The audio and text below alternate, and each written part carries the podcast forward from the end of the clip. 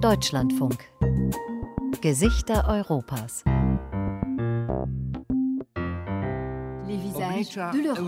Chipurile Europy. Europeiske ansikter. Лица Европы. Sobald wir uns Zürich nähern, nimmt die Porsche-Dichte auf der Autobahn zu. Willkommen im Land der Millionäre. Immer wieder überholen Luxusautos unseren untermotorisierten Kastenwagen, den wir mit Lebensmitteln vollgeladen haben. Weil alles in der Schweiz zigfach teurer ist als in Deutschland, verzichten wir dort lieber aufs Essen gehen, kochen selbst und übernachten bei Freunden in Zürich. Wir sind hier in der Schweiz, um über die Menschen zu berichten, die in diesem Land eher selten gesehen und gehört werden. Die Unsichtbaren. Armut in der reichen Schweiz. Gesichter Europas. Eine Sendung von Laila Knüppel und Manfred Götzke.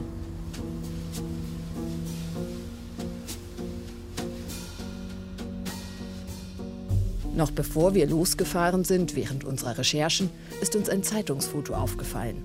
Aufgenommen zu Corona-Hochzeiten im Mai 2020 in Genf. Zu sehen eine hunderte Meter lange Schlange. Etliche Menschen stehen an, um sich bei einer Lebensmittelausgabe mit kostenlosem Essen einzudecken. Das war wirklich so das Bild. Oder? Auf einmal hat man auch in der Schweiz die sichtbare Armut, das kennt man halt nicht. Das kennt man aus den USA, wenn man in eine Stadt geht. Und das ist ein richtiger Kulturschock, wenn man diese Armen sieht oder eben auch die ja, dann sogar Obdachlosen. Erzählt uns der Wirtschaftswissenschaftler Michael Siegenthaler bei unserem Interviewtermin an der ETH Zürich. Er hat sich mit Armut und den Auswirkungen der Corona-Pandemie beschäftigt. Wenn man sich eben Ende oder im Verlauf des Jahres 2020 angeschaut hat, dann war es schon so, dass einfach Corona besonders die ärmeren Haushalte betroffen hat. Und deren Einkommen sind deutlich stärker zurückgegangen als die Einkommen der reicheren Haushalte. Dass dies langfristige Auswirkungen hat, sei aber eher unwahrscheinlich. Die langen Schlangen vor den Lebensmittelausgaben sind jedenfalls wieder verschwunden. Und alles scheint wieder so, wie es zuvor war in der Schweiz. In der Schweiz ist Reichtum etwas, was man nicht zeigt, aber auch Armut etwas, was man eher versteckt und das man eher für sich behält. Und entsprechend ja, gehen die Leute beispielsweise auch, obwohl sie Anrecht hätten, nicht stempeln, also nicht das Arbeitslosengeld abholen. Warum verzichten die Leute auf Geld, das ihnen zusteht? Wie lebt es sich in diesem reichen Land, wenn man jeden Franken zweimal umdrehen muss? Und wie gehen die Schweizer mit Menschen um, die gar nichts haben, auf der Straße leben, betteln müssen? Wir machen uns auf die Reise, um es herauszufinden.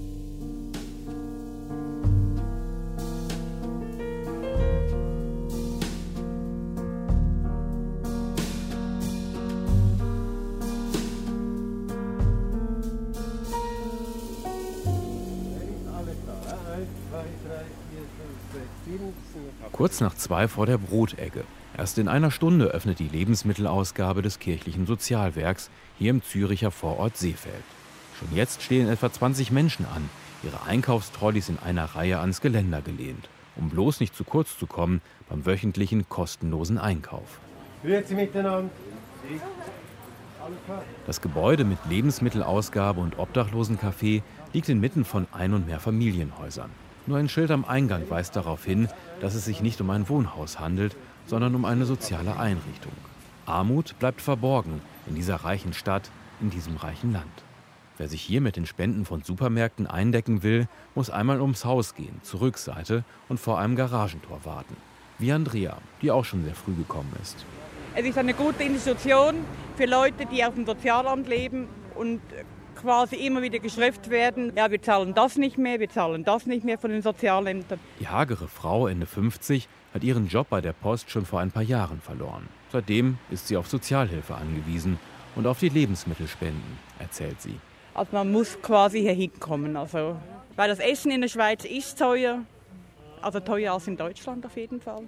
Am Anfang war es schon ein bisschen, du musst hier hinkommen und äh, was denken all diejenigen, die dich gekannt haben, als du noch nicht so weit unten warst. Mittlerweile ist mir das so schnie, schnapp, schnupp egal.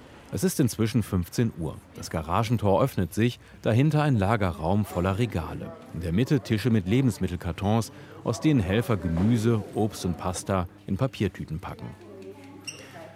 Die Kunden, wie die Bedürftigen hier genannt werden, kommen zu einer Art Tresen.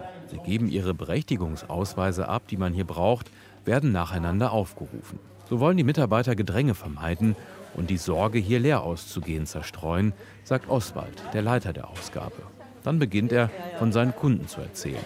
Einige seien arbeitslos, andere Asylbewerber, viele jedoch working poor, Menschen, die einen Job haben, von dem sie nicht leben können. Leute, die unter prekärsten Verhältnissen hier leben. Die Schweiz ist teuer. Reinigung, Hotellerie, Flughafen, alles gefährliche Jobs. Alles Jobs, die aber auch Verkauf. die Gesellschaft so am Laufen halten eigentlich, ne? Hm, ja, du kannst nicht jedem der große Zahltag geben. Der allgemeine Lebensstandard in der Schweiz gehört zwar nach wie vor zu den höchsten in Europa, auch die Armutsgefährdungsquote und die Einkommensungleichheit liegen unter dem europäischen Durchschnitt. Oswald können diese offiziellen Zahlen und Daten aber nicht so recht beeindrucken. Er macht den Job hier bei der Brotegge schon seit Jahren und neigt inzwischen zu Sarkasmus, wenn es um Armut und Ungleichheit in seiner Heimat geht. Kannst nicht jedem eine Million schicken als Angestellter. Es können nur ein paar. Und da müssen die Kleinen bezahlen, das war schon immer so.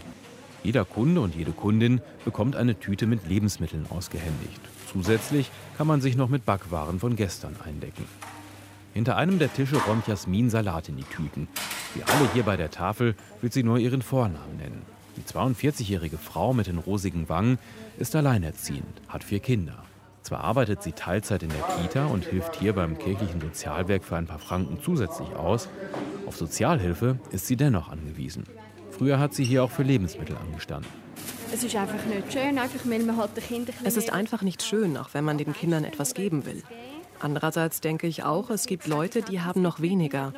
Ich sehe es hier teilweise, die, die wirklich obdachlos sind oder auf der Straße leben. Ich habe immerhin meine Wohnung mit den Kindern. Aber es ist schon, man will gern mal einen Ausflug machen. Man muss jeden Fünfer umdrehen. Kann man das, kann man das nicht? Knapp 9 Prozent der Schweizer gelten als arm. Sie haben weniger als 2300 Franken und 2200 Euro im Monat zur Verfügung. Das klingt zwar nicht nach wenig Geld, doch die Lebenshaltungskosten in der Schweiz sind die höchsten in ganz Europa, liegen 50 Prozent höher als in Deutschland. Schweizer Familien beispielsweise haben durchschnittliche Ausgaben von fast 11.000 Franken im Monat. In Zürich ist jeder vierte Millionär. Hier arm zu sein, das ist für die alleinerziehende Jasmin besonders hart. Auch wegen der vielen reichen Kinder, neben denen ihre beiden jüngeren Töchter in der Schule sitzen, erzählt sie, während sie Salatköpfe in brauchbar und unbrauchbar sortiert. Ich merke es jetzt, wie die Grosse in die Doppelstufe gekommen ich merke es jetzt, wo die Große in die Doppelstufe kommt. Da sind Leute, die viel, viel Geld haben. Und die können alles haben. Die besten, neuesten Sachen, die teuersten Schuhe, Nike Air und so. Und ich kann mir das halt nicht leisten. Wenn die das jetzt zu Weihnachten haben wollen oder so, ich wüsste nicht, woher ich das nehmen sollte. Das ist schon traurig. Ich wüsste nicht, woher nehmen, oder? Nach Angaben der Schweizer Caritas sind Alleinerziehende im Vergleich zur Gesamtbevölkerung mehr als doppelt so häufig von Armut betroffen. Und Viele Alleinerziehende haben zu wenig Geld, obwohl sie arbeiten, so wie Jasmin. Was sie machen würde, wenn sie einfach mal genug Geld hätte, fragen wir Jasmin. Vielleicht mal in den Urlaub fahren? Natürlich auch. Ja, sicher, mit den Kindern in den Urlaub fahren. Dann hat man ja auch ein paar Schulden. Das irgendwie regeln, dass ich da raus bin. Und vor allem nicht jeden Monat zittern. Kriege ich das hin? Und einfach entspannt leben. Ohne dass man jetzt jeden Fünfer gerade muss kehren. Andrea, die frühere Postmitarbeiterin, hat sich inzwischen mit ihrer Lebensmitteltüte zu einer Bekannten gesellt. Zum Tauschen. Den Tortenboden braucht sie nicht, auch die Artischocke und den frischen Salat reicht sie weiter. Viel ist jetzt nicht mehr in ihrer Tüte, aber für die Woche wird es schon reichen. Nach gut einer Stunde schließen die Mitarbeiter die Garagentür der Lebensmittelausgabe. Die knapp 20 Bedürftigen verschwinden mit den Tüten und ihren Trolleys. Das Sozialzentrum gleicht wieder den Häusern nebenan mit ihren braven Vorgärten, getöpferten Klingelschildern und Blumenkästen.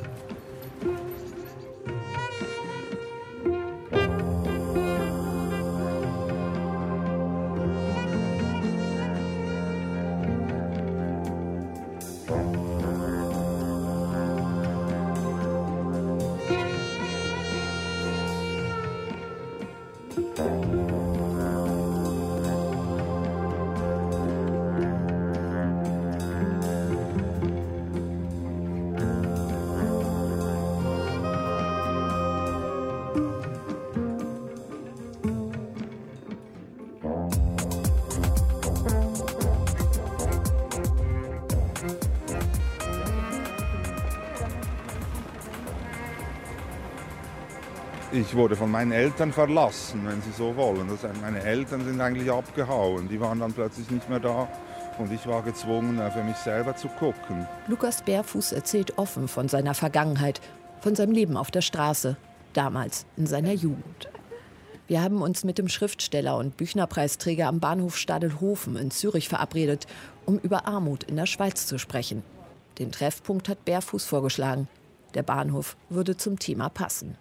Nun stehen wir unter dem Vordach, um den einsetzenden Nieselregen zu entgehen. Ich hatte kein Geld, ich hatte keine Wohnung, ich hatte nichts, weil ich nicht in irgendein Heim wollte natürlich und auch nicht, weil ich irgendwo eine, einen Job wollte, 100 ähm, Prozent, äh, wo ich mich hätte unterordnen müssen. Ich wollte meine Freiheit.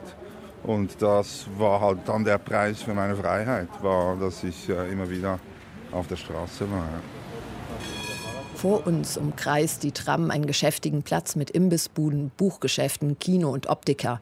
Keine teuren Designerläden und Gourmet-Restaurants, wie sie sich sonst in der Züricher Innenstadt aneinanderreihen. Bahnhof Stadelhofen ja, war ein Brennpunkt, ein sozialer. Doch mittlerweile ist auch dieses Viertel weitgehend gentrifiziert. Obdachlose, Drogenabhängige, Prostituierte, die früher das Bild rund um den Bahnhof prägten, alles verschwunden. Wer nicht der bürgerlichen Norm entspricht, für den scheint hier kein Platz zu sein. Für Bärfuß ist schon der Begriff Obdachlosigkeit eine Stigmatisierung, eine paternalistische Sicht dieser Gesellschaft. Er spricht lieber von einem nomadischen Leben, einer Möglichkeit, dem konformistischen Druck zu entgehen. Und es gibt einen nicht wesentlichen Teil von Menschen, äh, die auf der Straße leben, die das so wollen. Nicht alle. Und ich glaube, niederschwellige Angebote das sind eine gute Möglichkeit. Oder wenn Sie hier rumgucken, dann kann ich Ihnen nur ein Lokal zeigen, wo Sie einen Kaffee kriegen unter 5 Franken. Sollen wir da mal hingehen? Aha, machen wir. In solchen Cafés und in öffentlichen Bibliotheken habe er als Jugendlicher seine Zeit verbracht, erzählt Bärfuß, während wir den Platz queren und dann in eine Einkaufsstraße abbiegen. Die anderen Jugendlichen gingen nach der Schule zum Mittagessen nach Hause. Er suchte sich einen ruhigen Platz. Irgendein halbwegs warmer und trockener Ort, an dem er lesen, lernen, den Tag verbringen konnte. Nachts übernachtete er dann auf der Straße. Deshalb ist es so wichtig, dass es eine öffentliche Infrastruktur gibt, die nicht kommerziell ist. Ähm, weil nur wenn, wenn es das gibt, sind auch äh, verschiedene Lebensentwürfe möglich. Die Glasflügeltüren eines Karstadt-Kaufhauses öffnen sich, warme Luft umweht uns. Mit der Rolltreppe geht es hoch bis ins Restaurant im oberen Stock. Im Hintergrund guckt man anders auf Welt. Also ich meine, das ist ein Teil von mir, das gehört zu mir und äh, das, ich habe das auch nie abgelegt, ganz vollständig. Also zum Beispiel Kleidung. Ich habe ein ganz genuines äh, Interesse daran, immer ordentlich angezogen zu sein und zwar witterungsfest aber auch äh, gepflegt. Auch zu unserem Treffen ist der 50-Jährige in einer dicken Downjacke gekommen, trägt darunter einen feinen Pullover und Hemd. Weil wenn man auf der Straße ist, ist die einzige Wohnung, die man hat, ist die eigene Kleidung. Und das ist wie Rückzug und das ist äh, alles eigentlich. Und ich habe immer darauf geachtet, äh, ein gebügeltes Hemd zu tragen, als ich auf der Straße lebte, weil man ohnehin in einer prekären Situation ist. Und da spielen solche Dinge eine, eine ganz entscheidende Rolle. So, also trinken wir. Ich nehme da so einen und drücke hier drauf. Da. Wir holen uns am Automaten Kaffee, schieben uns mit den Tassen auf dem Plastiktablett an der Kasse vorbei und suchen uns einen Platz. An den anderen Tischen sitzen vor allem Senioren. An den Wänden hängen Bilder von Käseleibern, Torten und Kaffeetassen. Das soziale Netz in der Schweiz ist einigermaßen dicht geknüpft. Allerdings kommt das natürlich auch nicht umsonst. Der Integrationsdruck in die sogenannte bürgerliche Gesellschaft ist dann eben auch entsprechend groß, weil die Sozialhilfe verlangt eine Gegenleistung, ne? da funktionieren in den von uns definierten Zusammenhängen. Bis in die 80er Jahre konnten Vormundschaftsbehörden Frauen, Männer und Jugendliche hinter Gitter stecken. Nicht etwa, weil sie eine Straftat begangen hatten und rechtskräftig verurteilt wurden, sondern weil sie der gesellschaftlichen Norm nicht entsprachen. Tausende Menschen landeten in Gefängnissen oder psychiatrischen Anstalten. Und für meine Mutter war das eigentlich eine ständige Gefahr, weil die war eine geschiedene Frau, mein Vater im Knast. Das Eherecht bis 87 war da gnadenlos in der Schweiz. Ja. Sie war geschieden und alleinerziehend und wenn sie zum Beispiel noch dazu arbeitslos geworden wäre oder wenn sie ein Alkoholproblem entwickelt hätte oder wenn sie sich prostituiert hätte, dann wäre das äh, in das Päckchen gekommen, um festzustellen, dass sie offensichtlich äh, eine administrative Maßnahme braucht. Ja, und ich meine, für mich war das immer die drohende Gefahr, deshalb habe ich auch immer geguckt, dass ich unter dem Radar bleibe und nie irgendwo man hätte mich nie in eine Behörde reingebracht. Das äh, wollte ich um gar keinen Preis, weil das war gefährlich. Der Kaffee ist kalt geworden. Der Kaffee war nicht, war gut, oder? Wir stellen unsere Tassen ordentlich aufs Plastiktablett, sehen uns nach der Geschirrrückgabe um während Bärfuß erzählt, warum er schließlich doch nicht unter die Räder gekommen ist. Ich habe einen Job gefunden.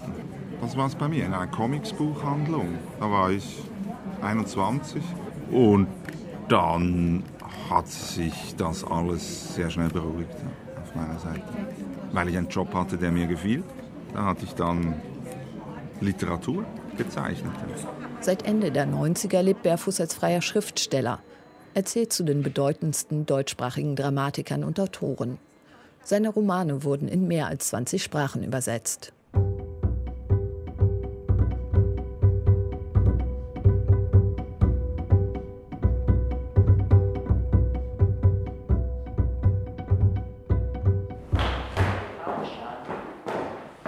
In dieses Gebäude, in dieses Büro hätte Lukas Bärfuß in seiner Jugend wohl keinen Fuß gesetzt. Die Sozialdirektion, also die Sozialbehörde der Stadt Bern. Im weitläufigen Büro sitzt uns Behördenchefin Franziska Teuscher gegenüber. Neben ihr Claudia Hensi. Sie leitet das zur Behörde gehörende Sozialamt.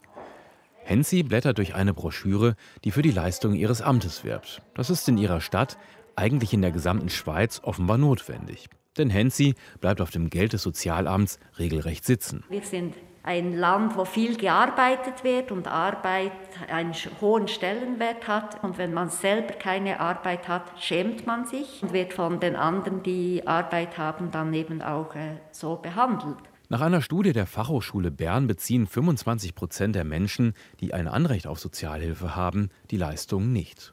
Um das zu ändern, hat die Stadt im letzten Sommer eine Kampagne gestartet, die Menschen die Angst vor der Sozialhilfe nehmen soll erzählt die Grünen-Politikerin Teuscher. Eigentlich will niemand Sozialhilfe beziehen, würde ich jetzt ein bisschen salopp sagen, weil es eben verbunden ist mit vielen Dingen, die man gegenüber dem Staat preisgeben muss. Man muss sein Leben umbauen, einschränken. Man kann nicht mehr am Leben teilhaben wie andere. Man kann nicht Freizeit machen, sondern es sind ganz klare, strenge Restriktionen in Bezug auf das Budget vorgegeben. Das Budget ist ja nicht hoch. Und diese Menschen haben einfach Angst, stigmatisiert zu werden. Knapp 1000 Schweizer Franken bekommt eine alleinstehende Person pro Monat. Dazu kommt Wohnungsgeld. Allerdings müssen die Leistungen zurückgezahlt werden, sobald man zu Geld kommt. Erst fünf bis 20 Jahre später, je nach Kanton, verjährt diese Pflicht. Haben Sie Probleme wegen Corona? Sind Sie in Not? Haben Sie kein Geld für Essen, Miete, Krankenkasse? Steht auf dem Titel der Broschüre. Selbst in der Corona-Krise hat die Zahl der Antragsteller kaum zugenommen, erzählt Teuscher. Was ich denke, was zugenommen hat, ist die Angst, dass aus dem Sozialhilfebezug negative Auswirkungen auf die Personen äh, dann fallen. Die Schweizer fürchten die Stigmatisierung. Menschen ohne Schweizer Pass haben noch sehr viel mehr Gründe, die Hilfen vom Staat nicht anzunehmen. Seit 2019 gibt es ein Gesetz, das den Sozialhilfebezug eng an das Aufenthaltsrecht knüpft. Die Bürger haben dem Gesetz im Rahmen eines Referendums zugestimmt. Wer Unterstützung erhält, kann seine Aufenthaltsbewilligung verlieren oder in seinem Status zurückgestuft werden. Maßnahmen, die sonst nur Straftäter betreffen. Teuscher hält die Regelung für eine Schande. Armut werde so mit Kriminalität gleichgesetzt. Es ist so, sie können ausgewiesen werden aufgrund von längerem Sozialhilfebezug. Für mich ist das ein Armutszeugnis für die Schweiz, aber die Bevölkerung hat das so entschieden, dass das in der Schweiz so herrscht und dass man in dieser Situation keine Sozialhilfe bezieht, das finde ich nachvollziehbar. Aus meiner politischen Sicht ist es einfach ein Sanktionsinstrument, ein Abschreckungsinstrument gegenüber der ausländischen Bevölkerung dass man ihnen höhere Hürden auferlegt als den anderen Menschen. Auch hier in Bern gab es seit Beginn der Corona-Krise deshalb immer wieder lange Schlangen vor Suppenküchen und Lebensmittelausgaben, weil Menschen sich nicht trauen, Sozialhilfe zu beantragen. Ja, es gibt Fälle, von denen wir auch immer wieder hören. Das sind Menschen, die sind jahrelang, jahrzehntelang, zum Teil auch in der Schweiz die haben hier gearbeitet, die haben dann ihren Job verloren, weil sie gesundheitlich eine Beeinträchtigung hatten, vielleicht sogar vom Job, wenn sie auf dem Bau gearbeitet haben, gesundheitlich haben sie die Rückenprobleme, viele Probleme, dann verlieren sie den Job, dann müssen sie Sozialhilfe beziehen und dann ist es über eine längere Zeit und das genügt dann als Grund, dass man ausgewiesen werden kann. Die grüne Sozialdirektorin ist mit dem Kurs des rechtskonservativ geführten Schweizer Bundesrates, also der Schweizer Regierung, überhaupt nicht einverstanden. Die Stadt Bern legt die neue Regelung deswegen so ausländerfreundlich wie möglich aus, erzählt sie. Wir Sozialdirektorinnen, Direktoren aus den Städten haben uns überlegt, was heißt das?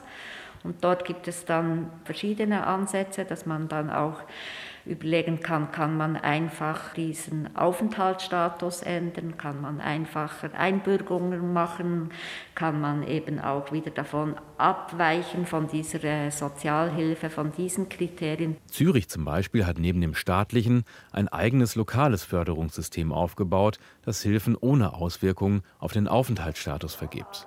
Nach dem Ende unseres Gesprächs verschwindet Sozialamtchefin Claudia Hensi kurz, um mir noch ein paar weitere Broschüren zu besorgen. Franziska Teuscher und ich unterhalten uns noch ein wenig über die Schweizer Leistungsgesellschaft. Teuscher nennt sie unbarmherzig, lächelt, fast ein wenig beschämt über die Politik ihres Landes und ihrer Landsleute. Ja, das erstaunt Sie wohl in der reichen Schweiz, dieses. Äh, das ist schon unglaublich, ich finde es auch.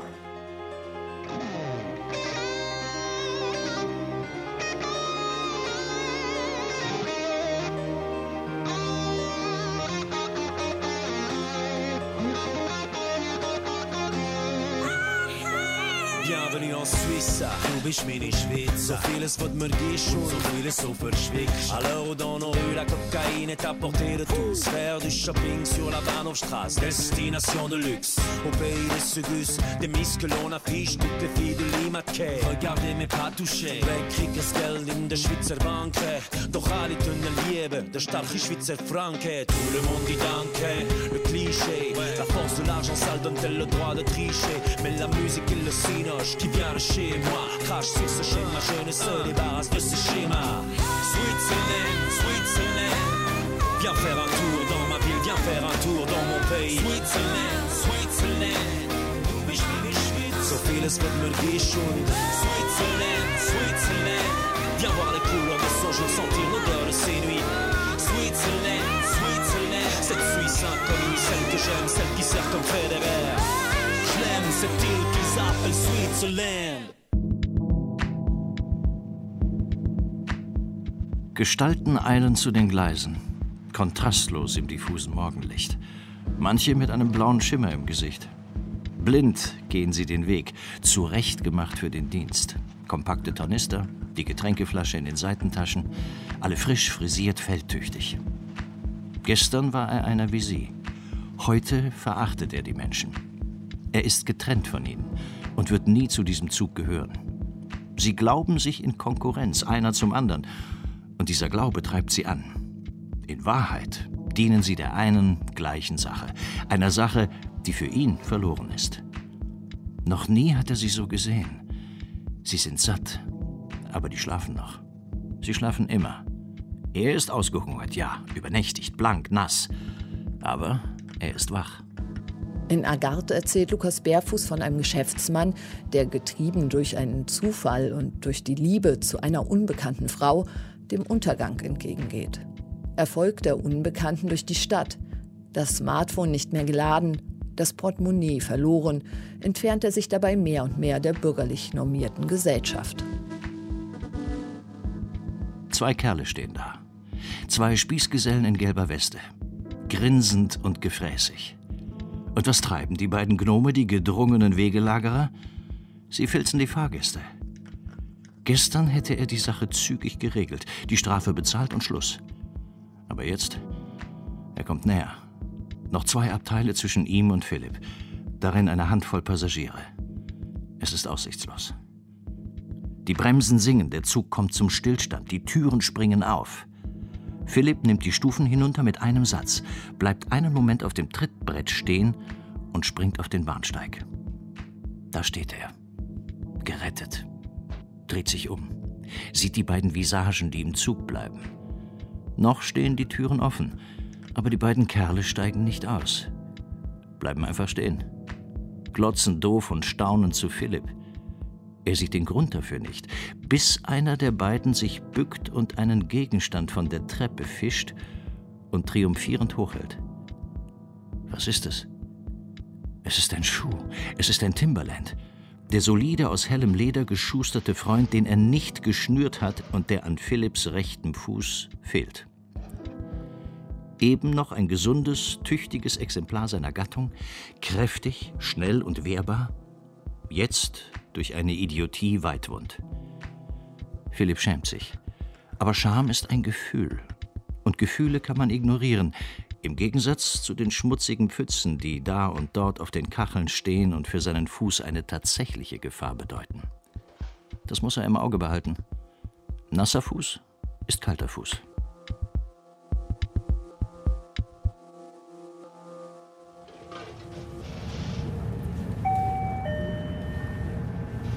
Geschätzte im Namen des Kapitäns und seiner Mannschaft begrüßen wir Sie herzlich auf Matrosches Bachtel zur kleinen Seerundfahrt.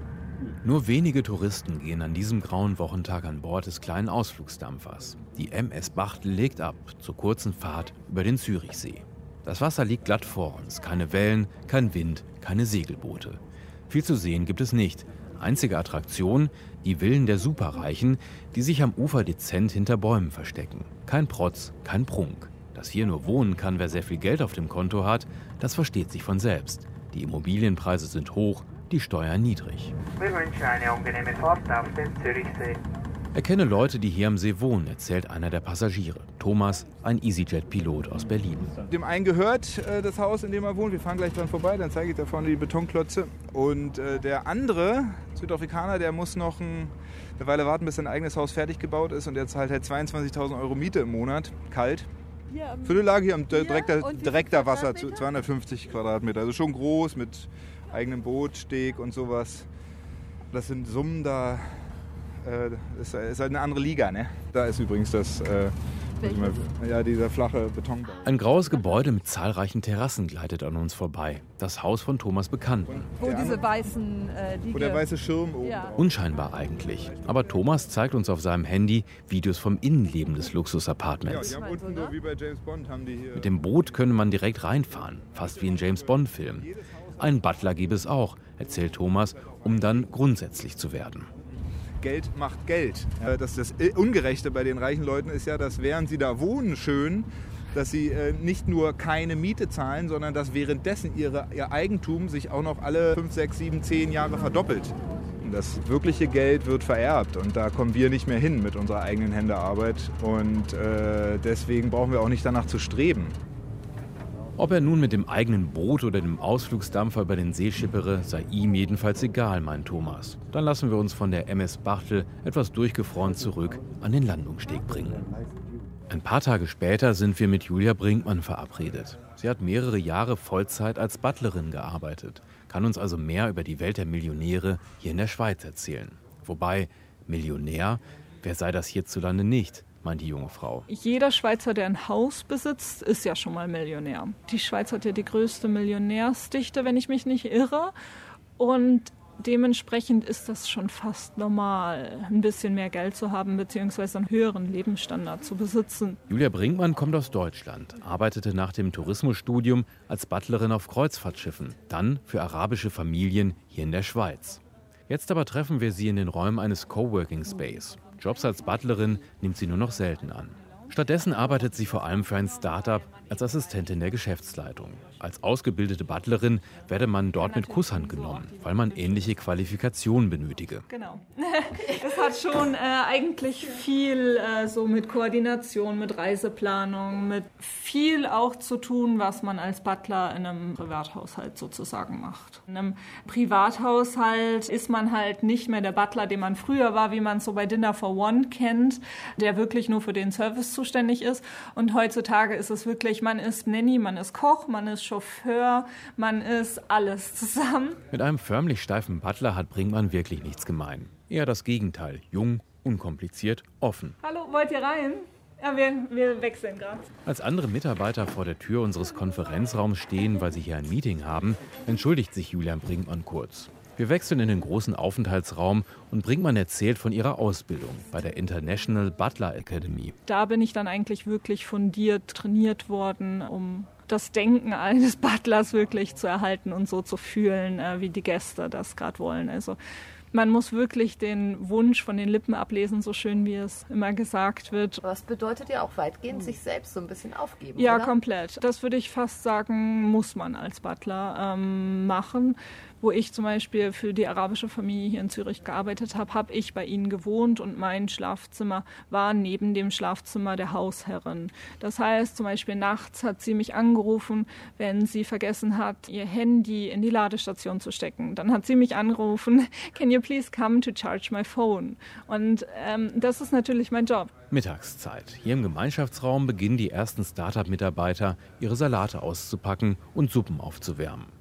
Welche Probleme reiche Menschen denn so hätten, wollen wir noch wissen, obwohl hinter uns Mikrowelle und Kaffeemaschine lautstark ein Ende des Gesprächs anmahnen. Natürlich haben die ganz andere Probleme, die wir jetzt nicht als Probleme hätten. Zum Beispiel hatte ich einmal den Auftrag, ich sollte die teuersten Handtücher der Welt kaufen und besorgen until tomorrow. Schlussendlich bin ich dann zum Beispiel mit einem Privatjet nach London ins Kaufhaus geflogen, habe dort mit dem Security mein Geldköfferchen abgegeben und äh, bin mit einem Privatjet hier wieder nach Zürich geflogen, um die teuersten Handtücher der Welt zu beschaffen und sie dann hier wieder in die Schweiz zu bringen. Und äh, das sind dann natürlich die Probleme von, von solchen Leuten.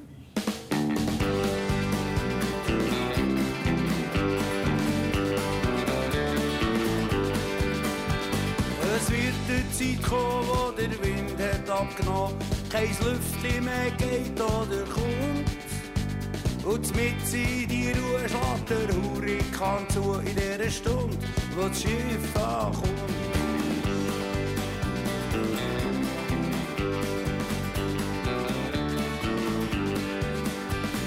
Fisch schwimmen vorbei und sie lachen dabei. Möwen geissen durch die Hafen rund. Und die Felsen am Strand stehen stolz dort im Sand in dieser Stunde, wenn das Schiff ankommt. Und die Sprüche, die man hört, das Schiff sei gestört, ist nur ein missverstandener Wand. Und die Ketten vom Meer sind verbrochen und liegen schwer tief vergraben im Boden vom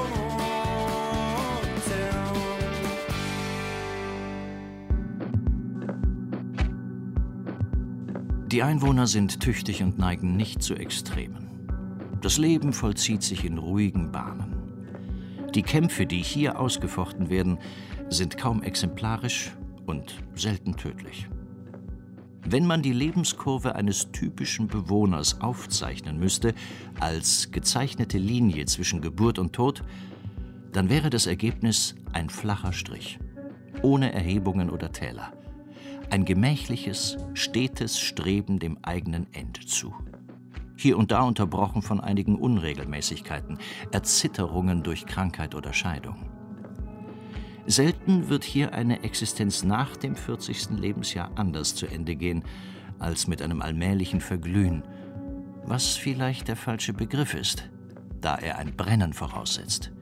In Flammen stehen wenige. Es ist eher, als würde einem mäßig gefüllten Ballon langsam die Luft ausgehen. Im Allgemeinen ist Gleichgültigkeit die vorherrschende Haltung, eine gepflegte, anständige Ignoranz der Fremden wie der eigenen Befindlichkeit gegenüber.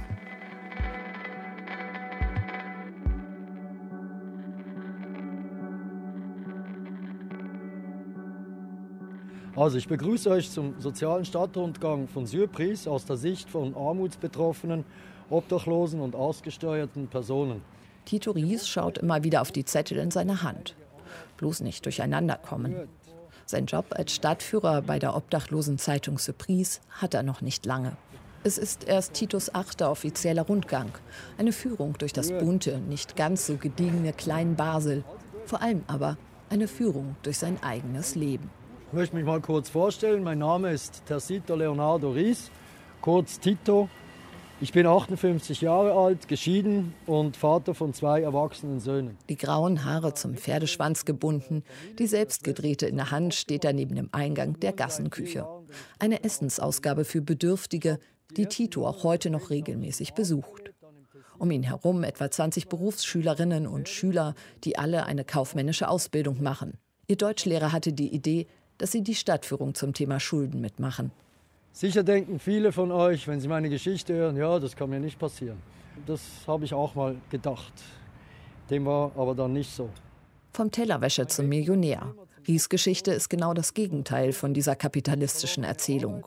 Vom erfolgreichen Firmeninhaber zum Obdachlosen heißt sie und zeigt, dass ein Entkommen aus der Schuldenspirale in der Schweiz kaum möglich ist. Die Schweiz ist europaweit auch das einzige Land, in dem es noch kein Restschuldbefreiungsverfahren gibt. Das bedeutet, dass wenn du mal verschuldet bist, so wie ich, kann das sein, dass du 40 Jahre lang mit diesen Schulden leben musst und es kommen dann laufend Betreibungen dazu, die Schulden werden immer höher. Betreibung, das schweizerische Wort für Zwangsvollstreckung. Ich habe jahrelang versucht, meinen Schuldenberg abzubauen und das ist mir nicht gelungen. Und so bin ich jetzt seit 25 Jahren, lebe ich mit dem Existenzminimum und werde das auch in Zukunft tun müssen.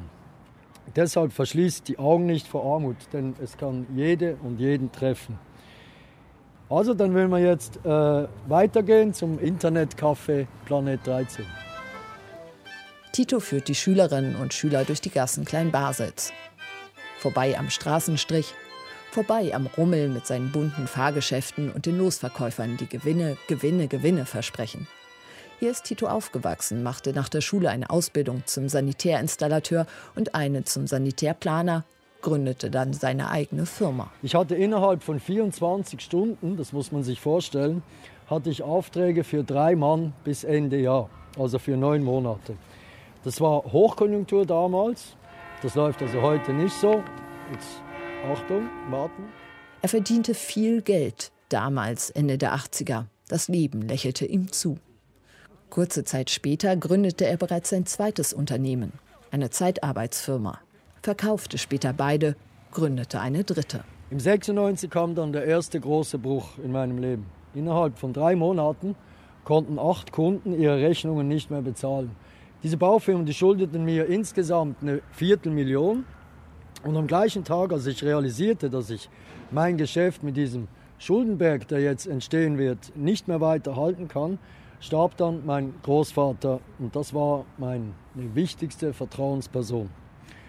Das war der Hammer. Das gab mir dann den Rest und da fiel ich wirklich in ein großes schwarzes Loch. Auf Titos Notizzettel sind einige Worte dick unterstrichen. Ankerpunkte um nicht den Faden zu verlieren bei den vielen Höhen, vor allem aber den vielen Tiefen seiner Lebensgeschichte. Tito berichtet seinen Zuhörern von etlichen Versuchen, sich beruflich zu fangen und die Schulden zurückzuzahlen. Von Alkohol, Depression, Gewalt, Gefängnis. Und zwischenzeitlich immer mal wieder von der Hoffnung, es könne aufwärts gehen. Ab Mitte 2011 bin ich dann ganz unten gelandet. Ich war zwei Jahre obdachlos und bin in der Notschlafstelle gelandet am 1. Dezember. Das war ziemlich kalt, da ist nichts mit draußen schlafen, das geht nicht mehr. Es muss Mut dazu gehören, vor den Berufsschülerinnen und Schülern sein Leben auszubreiten. Teenager-Gesichter, in die sich noch keine Lebensspuren gegraben haben. Habt ihr eine Frage bis hierher? Keine? Gut. Kaum einer fragt etwas. Die Jugendlichen stehen unter Zeitdruck. Titos Lebensbericht ist nur ein Punkt in ihrem eng getakteten Schülerleben. Vormittags hatten sie Sportunterricht. Direkt danach schreiben sie noch eine Klausur, erzählt einer von ihnen. Kurz zu Plus Minus. Also schnell weiter zur nächsten Station im Stadtrundgang. Tito führt vor die Türen von Plus Minus, einer Schuldenberatungsstelle, bei der er sich auch Rat geholt hat. Im ersten Stock kann man eine, eine Schnellabklärung machen. Die haben ca. 2000 Leute pro Jahr, die hierher kommen. 85 Prozent dieser Personen, die hier beraten werden, gehen unverrichteter Dinge wieder raus, weil man nichts machen kann, so wie bei mir. Also da geht es schlussendlich dann nur noch um Armutsbekämpfung und um ein sehr bescheidenes Leben mit sehr wenig Ressourcen. Helfen konnten die Berater auch Tito nicht. Es gibt nur wenige hochentwickelte Länder, in denen es so schwer ist, seine Schulden wieder loszuwerden. Zwar gibt es auch hier die Möglichkeit der Privatinsolvenz, doch man kann sich von seinen Schulden dadurch nicht befreien. Weil ich als Sozialhilfeempfänger und meiner jahrelangen Alkoholsucht und Obdachlosigkeit in der Zeit die Steuererklärung nicht ausgefüllt habe, summiert sich die Summe mit den ursprünglichen Pfändungen, nicht zuletzt dank der willkürlichen Einschätzungen von unserer heißgeliebten Steuerverwaltung, auf heute über 600.000 Franken. Das Problem ist nicht kleiner geworden, sondern massiv größer. Genau wie bei Tito entstehen in der Schweiz die meisten privaten Schulden durch Steuerforderungen und vor allem durch Krankenkassenbeiträge.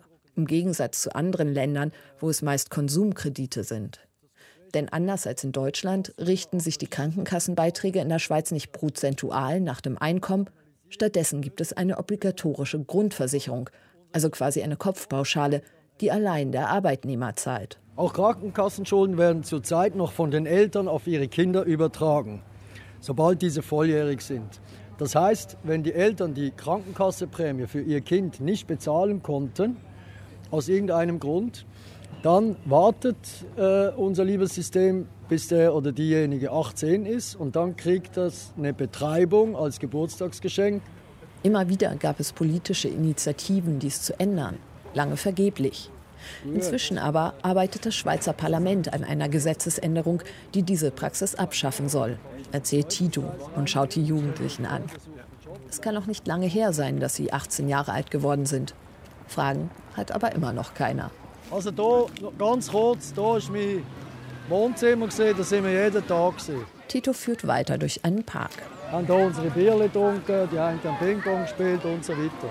Die meisten Freunde von damals, sie seien verstorben oder lebten in betreuten Wohneinrichtungen, erzählt Tito. Er selbst hat nach einiger Zeit auf der Straße eine Wohnung gefunden, die vom Sozialamt bezahlt wird. Eine Lebensgefährtin und seit kurzem die Arbeit als Stadtführer bei der Obdachlosenzeitung Surprise. Es geht aufwärts, auch wenn Tito seine Schulden wohl nie loswerden wird. Meine Freundin und ich haben es geschafft. Sie ist weg von harten Drogen, ich bin weg vom Alkohol. Wir haben beide eine schöne Wohnung. Ja, und wir sind zufrieden, oder? Und wir sind weg von der Straße, weg von der Gasse, weg von dem ganzen Klamauk. Danke, wir sagen noch danke für die Merci. Hey, ich wünsche euch viel Erfolg an der Prüfung. Ohne daheim erst du umher. Deine anklagenden Augen sind rastlos und leer. Keine Hoffnung, keine Zukunft. Was für ein Ziel. Es sei doch zum Kotzen. Das erste Mal. Dreck klebt in deinen dünnen, graubraun gefärbten Haar. Dein hübsche Gesicht hat sich verhärtet mit den Jahren. Gut gekleidete Menschen eilen einfach so an dir vorbei. Doch kein Sack hat für dich nur fünf Minuten Zeit. Menschen in Not. Vielleicht sind sie im Mond schon so gut wie tot. Menschen in Not. Jetzt hat der Regen eingesetzt. Es ist kalt geworden. Zwischen die Tropfen mischen sich feiste Flocken. Er flüchtet sich in einen Hauseingang, stellt den rechten Fuß auf den linken. Er blickt um sich. Kein Schuhladen, nirgends. Bloß eine Halle für Konkursware. Körbe mit allerhand Plunder stehen auf der Straße. Das will er sich näher ansehen. Er hüpft über die nasse Straße, aber er hat nicht genug Kraft in seinem linken Bein, und noch bevor er den Laden erreicht hat, muss er seinen Fuß aufsetzen. Nass, kalt, ekelhaft. Die Körbe sind mit asiatischem Plunder gefüllt. Kartonboxen mit elektrischen Pfeffermühlen, Schraubenziehersets, Lichtorgeln für die Handtasche. Ein Korb mit Plüschtieren liegt auch dazwischen. Kühe, die ihre roten Zungen aus den Mäulern hängen lassen. Herzallerliebste Welpen. Quietschgelbe Küken. Aber es sind keine gewöhnlichen Plüschtiere, es sind Pantoffeln dicke, flauschige Hausschuhe, mit denen man sich an Winterabenden auf das Sofa setzt und einen romantischen Film genießt, alleine oder mit jemandem, der einen bedingungslos liebt. Oder dem man so endgültig egal ist, dass er einen auch mit ein paar Plüschtieren an den Füßen liebt. Das ist nicht das richtige Schuhwerk für einen Mittwoch im März. Vor allem nicht, wenn man einer Frau hinterherläuft. Immerhin hat dieses famose Schuhwerk Anti-Rutschsohlen. Ziemlich dicke sogar. Und das ist besser als eine aufgeweichte Wollsocke. Im Laden steht eine Frau. Eine Zwergin. Reicht kaum bis zum Ladentisch. Als sie sich einen Moment wegdreht, zögert er einen Moment. Das Krokodil gefällt ihm am besten, aber das Grün ist zu auffällig. Doch als er aus dem Laden ein Geräusch hört, greift er aufs Geratewohl in den Plüschhaufen und macht, dass er wegkommt. Er rennt zurück zu seinem Hauseingang, setzt sich auf den Treppenabsatz und schaut sich an, welche Viecher ihm dazugelaufen sind. Schwer zu sagen. Mischwesen, Mutanten, spitze Schnauzen, runde Ohren. Ah, da steht es, gestickt unter den Ohren. Es wollen Grauhörnchen sein, Squirrels. Aber das Grau ist zum Himmel blau geraten. Ein Pärchen. Willi, das Männchen, Silly, das Weibchen. Er beißt den Nylonfaden durch. Für immer getrennt. Wer darf an den Fuß? Silly natürlich. Sie hat die Herzseite. Furchtbar bequem, flauschig und weich. Was aber geschieht mit Willi? Er ist überzählig. Für ihn gibt es keine Verwendung. Mitnehmen? Er ist zu groß. Willi muss zurückbleiben. Er schaut traurig. Er wird in einem Hauseingang liegen bleiben, alleine, bis ans Ende der Tage.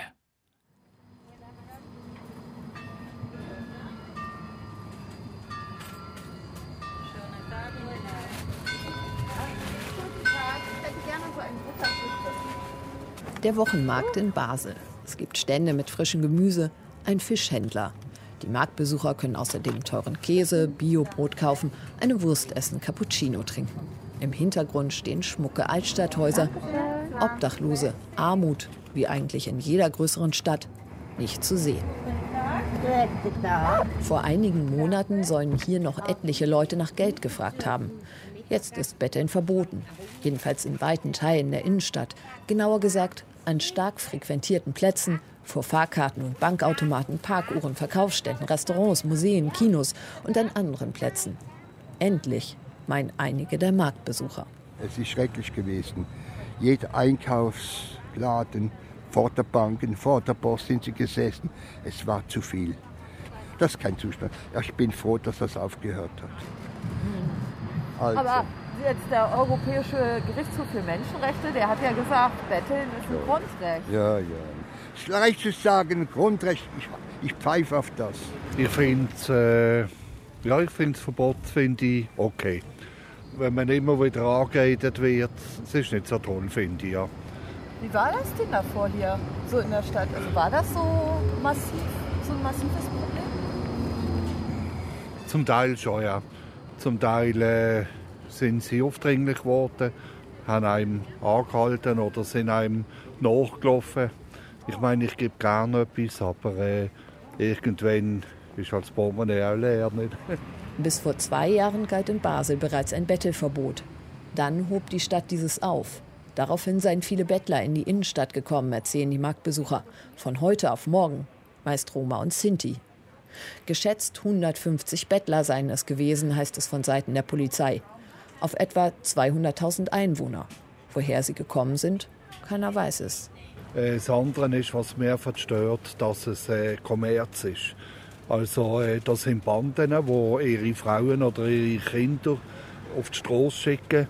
Woher wissen Sie, dass, dass das so Banden Äh, das ist öfters in den Medien gekommen, dass da ganze Clans neu angeführt worden sind und die gebettelt haben und so oben ist einkassiert worden. Da bin ich dagegen. Wenn man dann merkt, dass man ausgenutzt wird, da habe ich Probleme. Hallo, grüß Sie. In einem Vorort von Basel sind wir mit dem Anwalt Christian von Wartburg verabredet. Er hat seine Kanzlei in einem kleinen Altbau, sein Büro unterm Dach. Kaffee haben Sie bekommen? Ja, genau. Sehr gut. Sehr gut.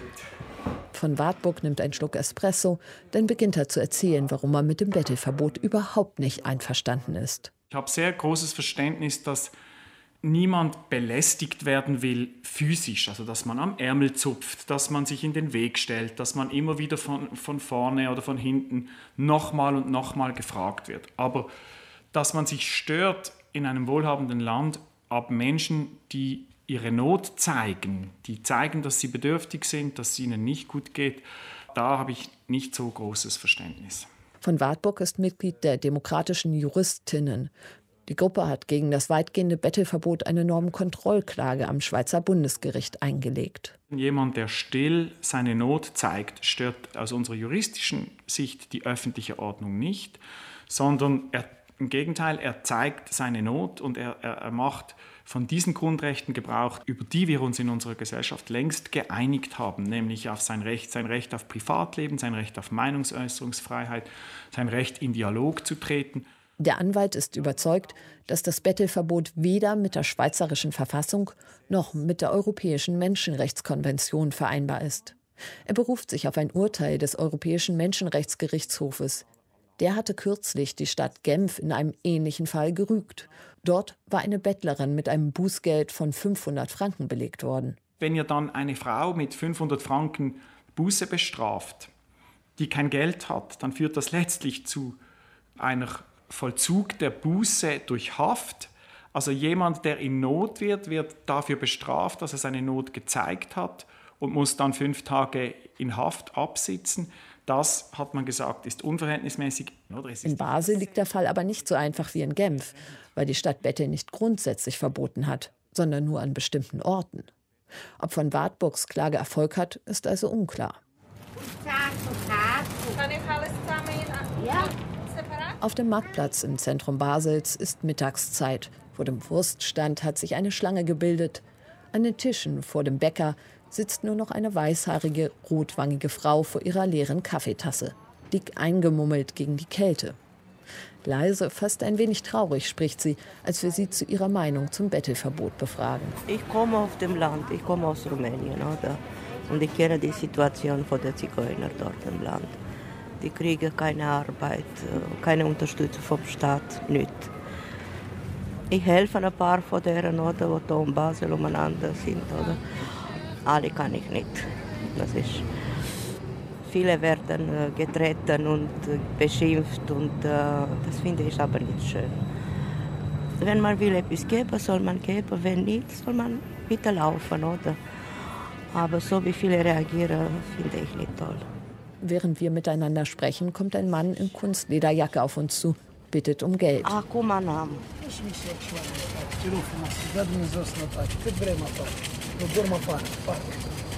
er sucht nur, äh, dass er Geld findet oder dass er zurück kann. Nachdem sie ihm einige Münzen gegeben hat, geht er weiter über den Markt. Am Wurststand spricht er eine Frau an, erntet böse Blicke und Geschrei. Überall bettelt. Und das ist einfach nicht, das brauchen wir da nicht, oder? Schnell macht er sich davon.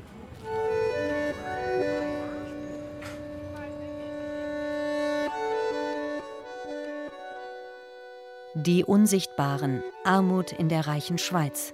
Das waren Gesichter Europas mit Reportagen von Manfred Götzke und Laila Knüppel. Die Literaturauszüge stammen aus dem Buch Agarde von Lukas Bärfuß, erschienen im BTB Verlag. Gelesen hat sie Bernd Rehäuser. Regie Babette Michel, Ton und Technik Oliver Dannert, Redaktion Frederik Rother.